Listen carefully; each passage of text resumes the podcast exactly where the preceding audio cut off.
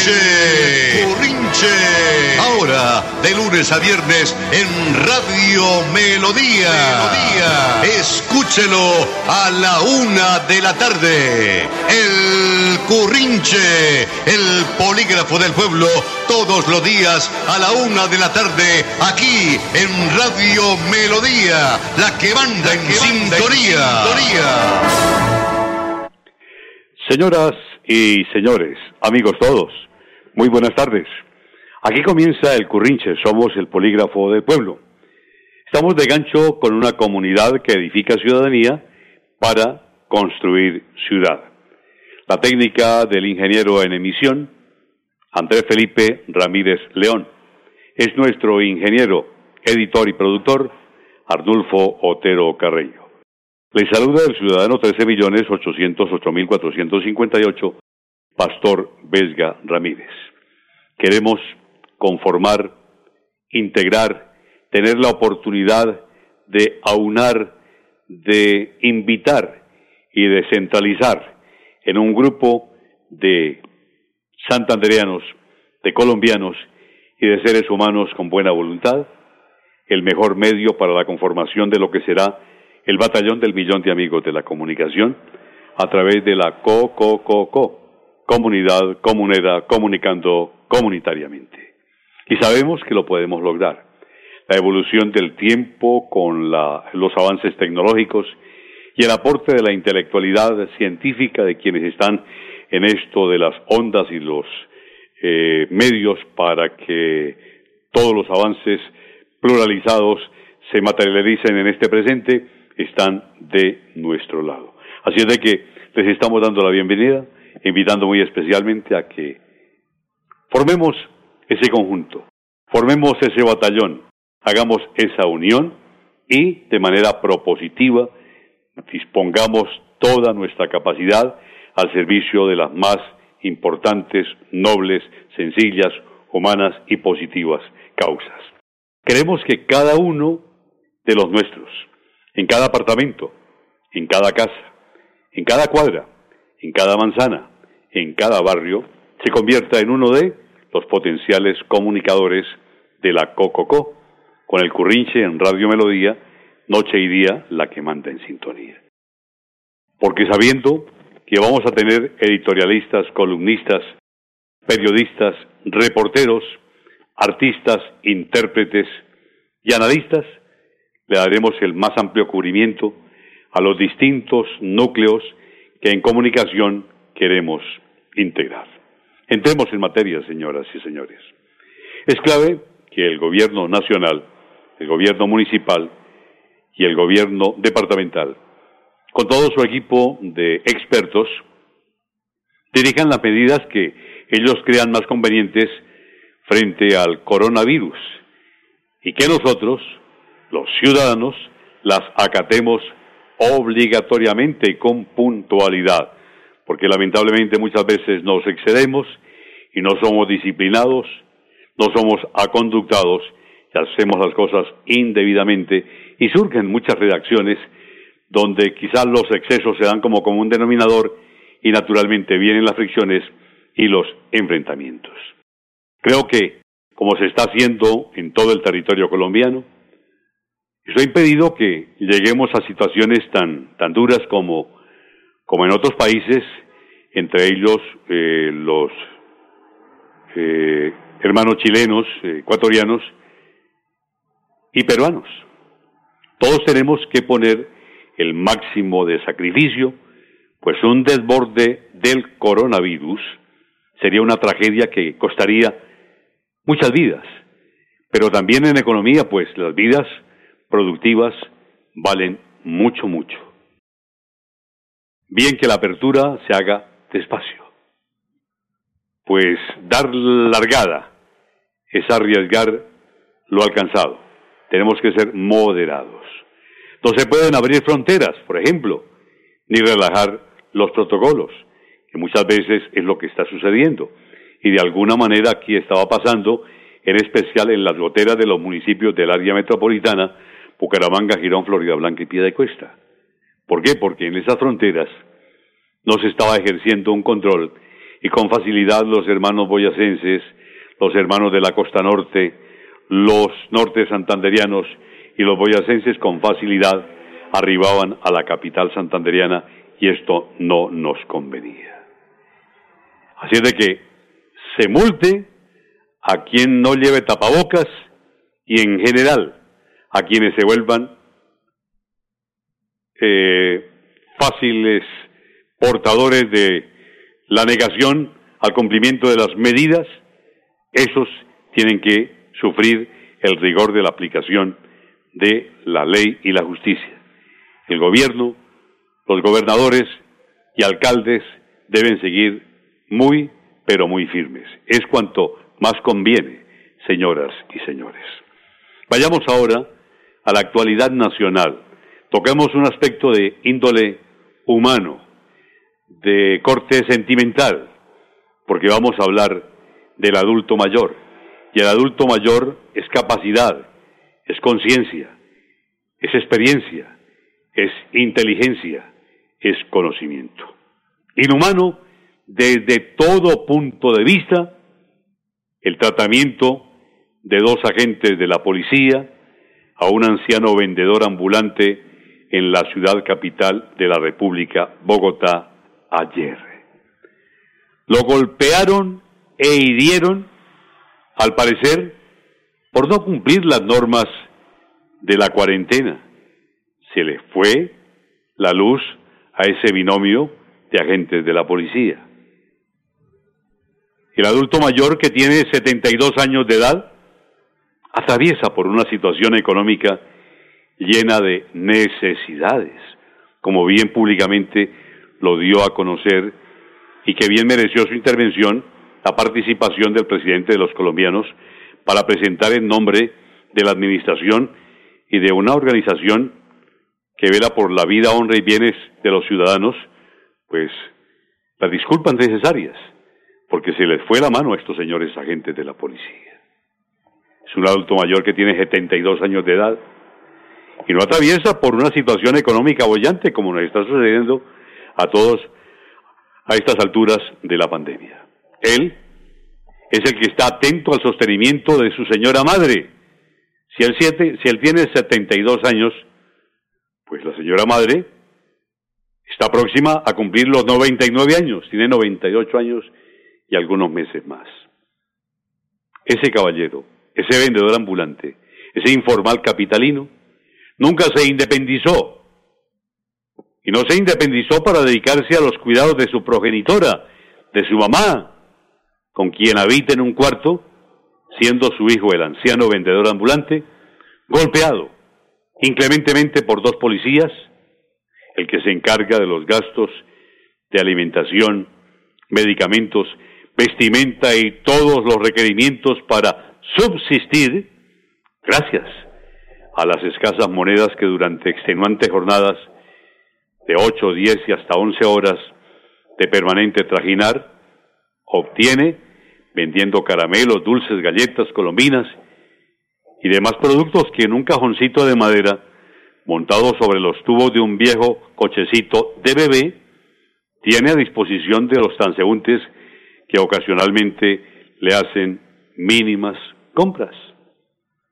Precisamente por eso, el vendedor informal el vendedor ambulante, nuestro anciano adulto mayor, estaba en San Victorino, en el centro de la ciudad de Bogotá, donde, como lo dijo posteriormente, pretendía comprar dulces y, y ponerse a trabajar, cuando como al peor delincuente, los dos policías lo abordaron y atacaron inclementemente.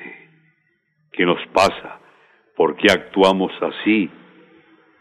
Por esa situación, el comandante general de la policía anunció que se investigará a los uniformados implicados en este repudiable hecho de abuso de autoridad.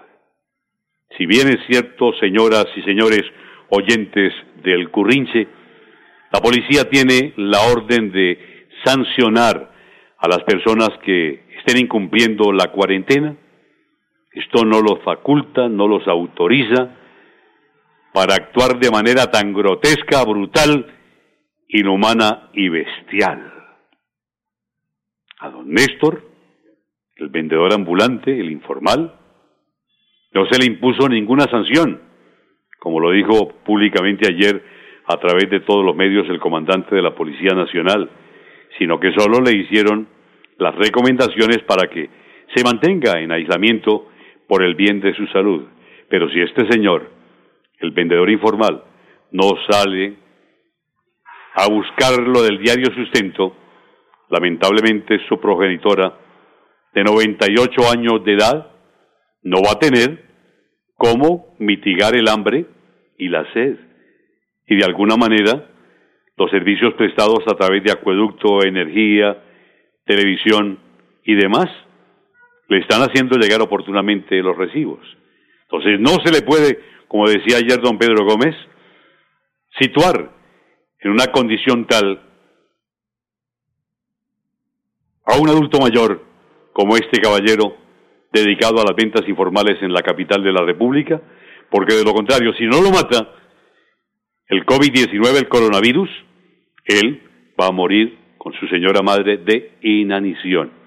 Así es de que, por favor, necesitamos que los comandantes, que son los oficiales que están al frente de la conducción de estas importantes instituciones que supuestamente velan por eh, las garantías de protección en vida, honra y bienes de los ciudadanos, pues obren de manera humana y se pongan en los zapatos de un pobre viejo que con tanta experiencia, infortunadamente, pues está frente a estas circunstancias como bien conocimos ayer en el territorio nacional, señoras y señores. Eh, de otro lado, señoras y señores, es bueno no olvidar en estos tiempos de grave pandemia que todos los que puedan seguir cumpliendo con sus obligaciones financieras, comerciales y en general de todo tipo, como el pago cumplido de los servicios públicos y de los impuestos, lo deben hacer. Y no escudarse en que como hay crisis económica y social por el coronavirus, yo me apunto a no pagar. Eso sería un atentado muy grave a la solidaridad y responsabilidad que todos debemos tener con nuestros semejantes y con la economía nacional. Ese escenario de presentarse como damnificado sin serlo, hay que evitarlo, pues hay que contribuir a que la crisis de pagos, que en verdad se va a presentar para muchas personas, no sea más grave.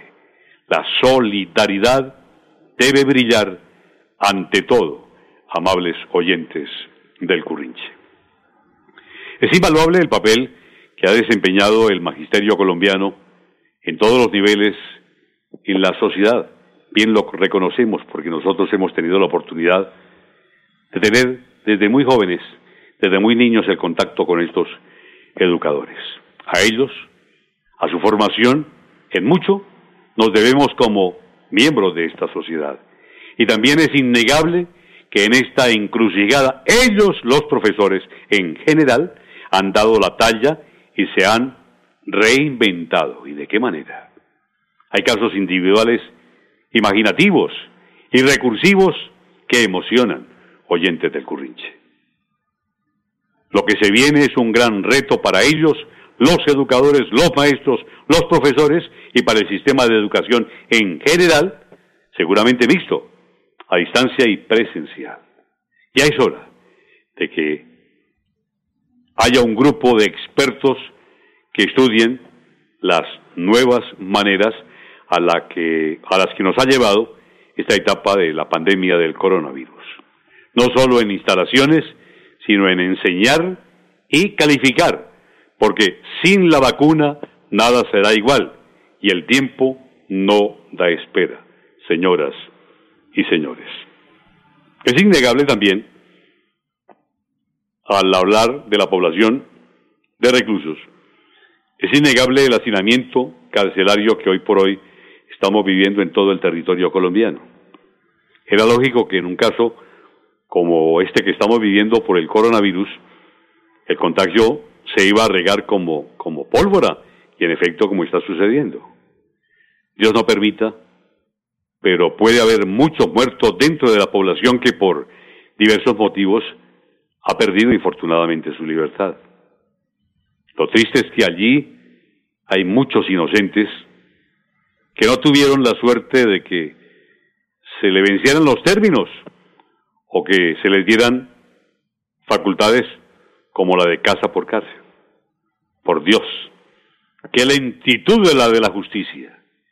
Ni siquiera después de que se autorizara la excarcelación que no remediará el hacinamiento, han salido los que debían salir. Es que con las personas privadas de la libertad ha faltado conciencia social, oyente del Currinche.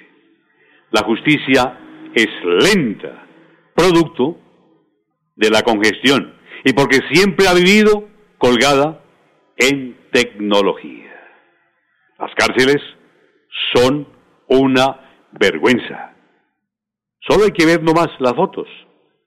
Ni siquiera, habiendo allí mano de obra, algún director se le ha ocurrido por pintar estos centros carcelarios. Parecen edificaciones de hace un par de siglos. Qué tristeza, qué pena. Ojalá que para el futuro cercano cambie esta situación, que tengamos un sistema carcelario más digno. Ellos también son seres humanos.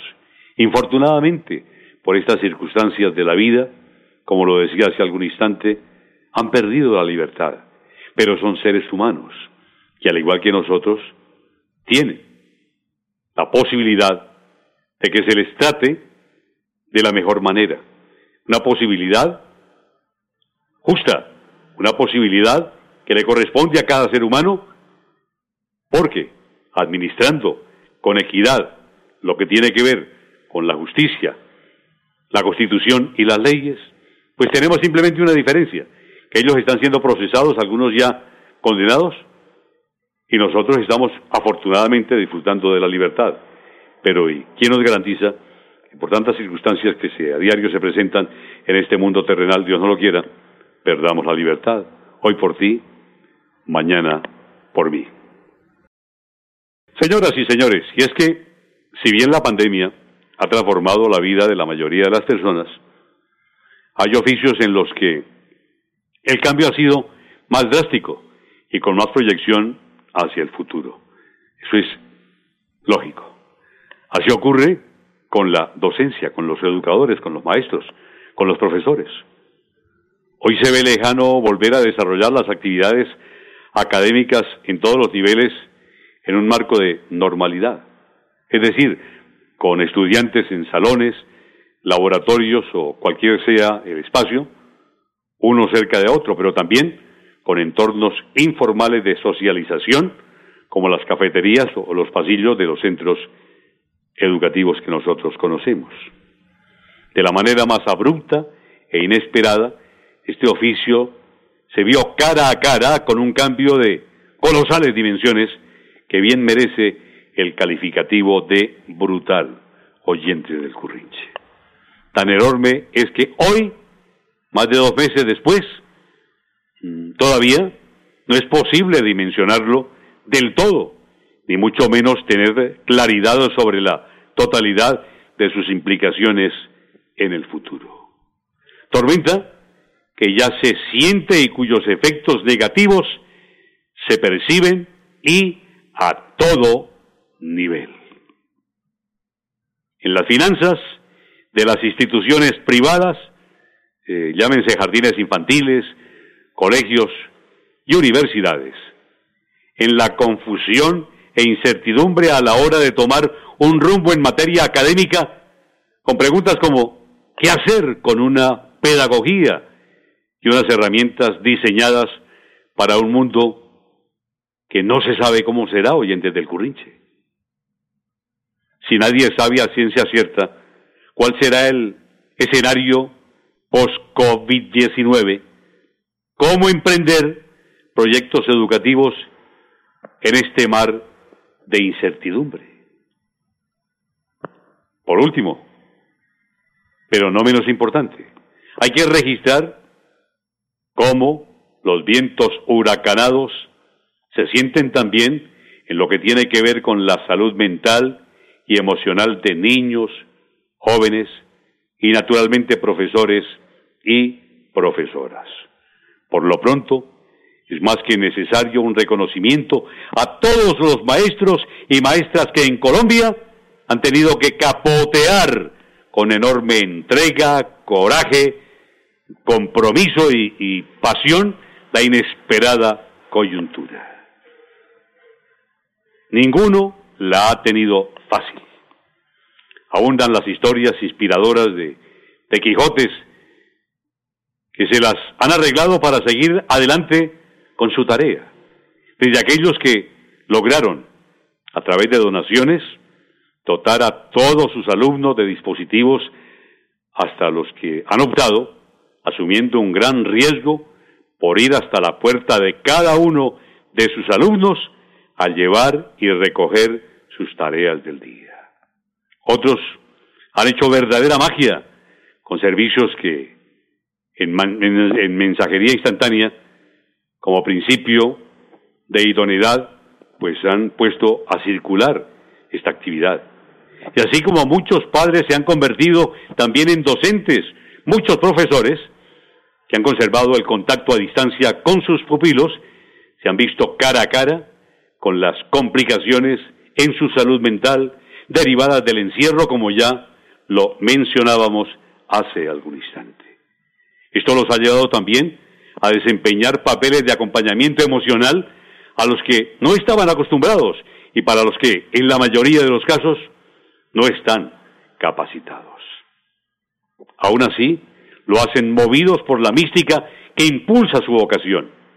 Es más que necesario un reconocimiento a todos los maestros y maestras que en Colombia han tenido que capotear con enorme entrega, coraje, comprensión y pasión la inesperada coyuntura. Así es. Es una tarea, reiteramos, particularmente difícil en un país en el que, según un estudio de la Universidad Javeriana, más del 50% de los jóvenes que cursaban grado 11 no cuentan con un computador ni con acceso a Internet en sus viviendas, en sus casas. La cifra para la totalidad de alumnos de los colegios públicos aumenta al 67%. Las zonas rurales, por su parte, la cobertura de las redes de 4G fundamentales para la educación virtual no alcanzan el 10% del territorio, mientras que solo un 9% de los alumnos cuentan con un dispositivo en sus casas que les permita conectarse con esta alternativa de la pedagogía. Y aún, en ciudades en sectores de ingresos medios e incluso altos, la situación es difícil. Conexiones de banda ancha colapsan cuando varios en los hogares las utilizan para videoconferencias.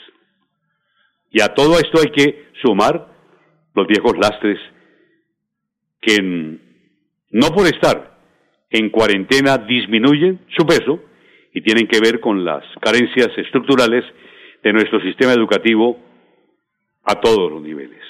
Pero, señoras y señores, así como sucede en otros campos también en la educación, los diagnósticos en tono fatalista comparten espacio con miradas esperanzadoras que prefieren ver esta crisis como una inigualable oportunidad de cambio.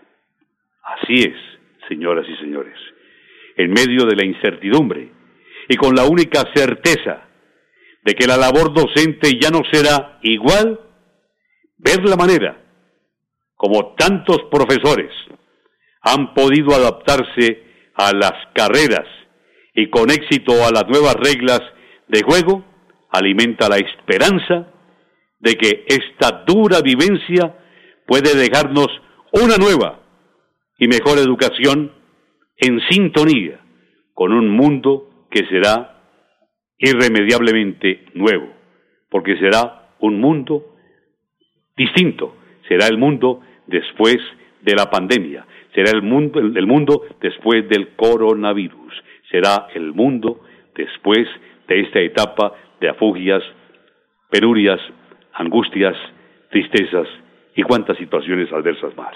Señoras y señores, muchas gracias por su sintonía. La técnica del ingeniero en emisión Andrés Felipe Ramírez León, nuestro ingeniero, editor y productor, Arnulfo Otero Carreño. Les habló el ciudadano 13.808.458, Pastor Vesga Ramírez. Por su atención, muchas gracias y por favor continúen con Radio Melodía, noche y día, primer lugar en sintonía.